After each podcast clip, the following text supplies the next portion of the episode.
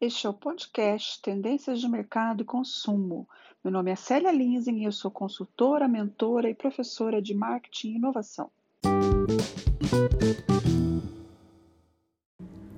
Hoje o tema que eu quero abordar é algo que eu acredito que já está sendo muito influente no nosso dia a dia, mas que só vai crescer de agora em diante.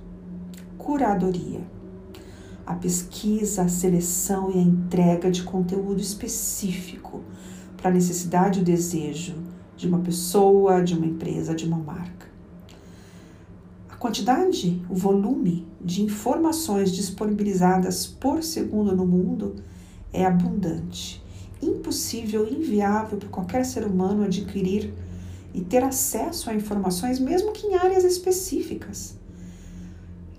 Curador, o papel do curador, quer seja ele uma pessoa, um produto, um serviço, um algoritmo, é de entregar para o seu público-alvo exatamente essa seleção já depurada e pronta para o consumo. Vai ser um alívio para aqueles que vão receber isso, porque eles não vão se sentir frustrados, como a maioria das pessoas se sente hoje, por não conseguir dar conta de todos os vídeos, todos os cursos, todos os livros lançados. Então, o curador vai conseguir disponibilizar, entregar isso catabolizado, pronto para o consumo.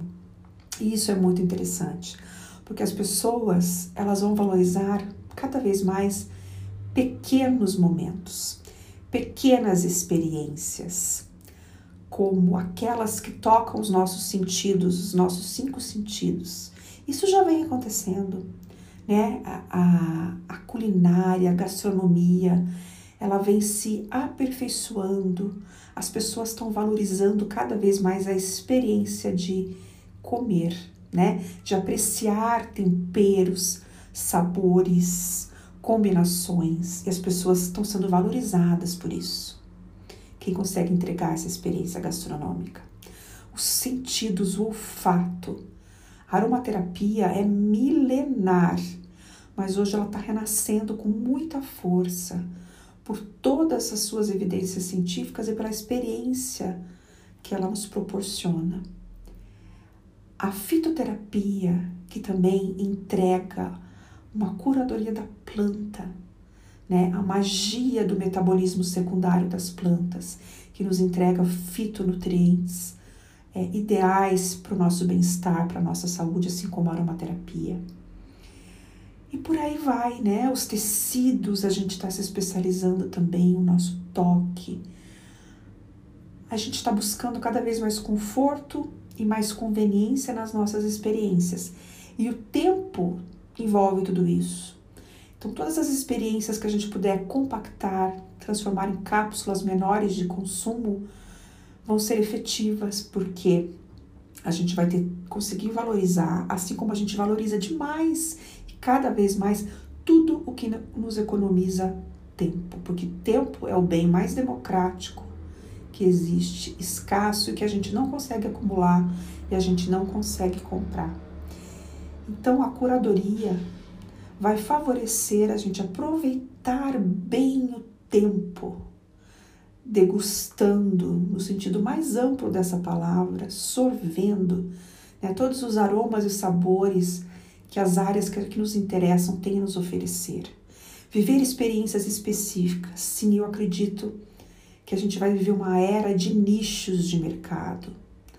Claro que sempre vão existir as marcas que vão atender massas e grandes públicos, mas com a curadoria a gente vai ter produtos e serviços específicos para cada nicho e a gente vai se descobrir, né? vai aprender, vai aperfeiçoar dentro das áreas de interesse que cada um tem, porque nós somos muito diversos.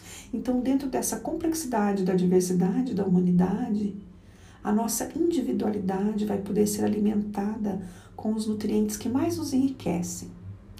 Qual o perigo disso? É a gente ficar cheio de filtros e não abrir os nossos horizontes. Por isso que eu acho que também vão ter que ter produtos e serviços que vão nos dar, nos proporcionar amostras muito específicas, porque elas foram curadas, muito bem selecionadas, para a gente experimentar outras áreas de conhecimento, para a gente ampliar o nosso repertório.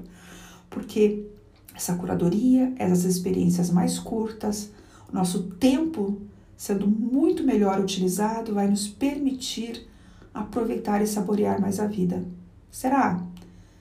Será que a gente vai ser, ter mais habilidade de fazer essa gestão de tempo e não perder tanto tempo navegando em redes sociais, sendo até vítima de fake news e comentários e assuntos dentro de filtros que não nos enriquecem? Será que a gente vai ter essa lucidez de estar pronto para absorver, sorver e degustar conteúdo curado, muito bem selecionado e buscar outras cápsulas de experiências e de conhecimentos para nos tornarmos mais ricos e menos preconceituosos, mais abertos ao novo, quando esse novo também pode ser uma outra pessoa que tem outros interesses? Enfim, é, aproveitei esse momento. Minha manhã foi extremamente destinada a essa filosofia dos micronutrientes da vida.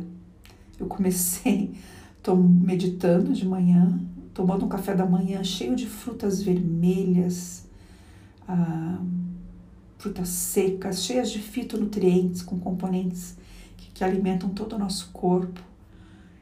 Tomei chá, que tem a mesma filosofia, e acreditem ou não, eu estou tomando um banho agora com óleos essenciais, que, para quem não sabe, todos são frutos do metabolismo secundário das plantas. Metabolismo secundário é todo metabolismo que não é necessário para a sua alimentação e respiração diretamente, mas tem outras finalidades, como por exemplo proteção contra insetos, proteção contra baixa umidade ou alta umidade, normalmente baixa umidade. Então, essa sabedoria, o que eu quero acreditar é que essa sabedoria da natureza, é, essa potência da natureza possa se concentrar em pequenas cápsulas de experiências no nosso dia a dia e que a gente tenha cada vez mais produtos, serviços e pessoas que façam esse trabalho de curadoria para a gente, entregando o que realmente importa para o nosso crescimento pessoal, profissional, para que a gente tenha cápsulas de felicidade, de alegria, de compreensão. Então, o episódio de hoje eu escolhi falar sobre isso. Curadoria.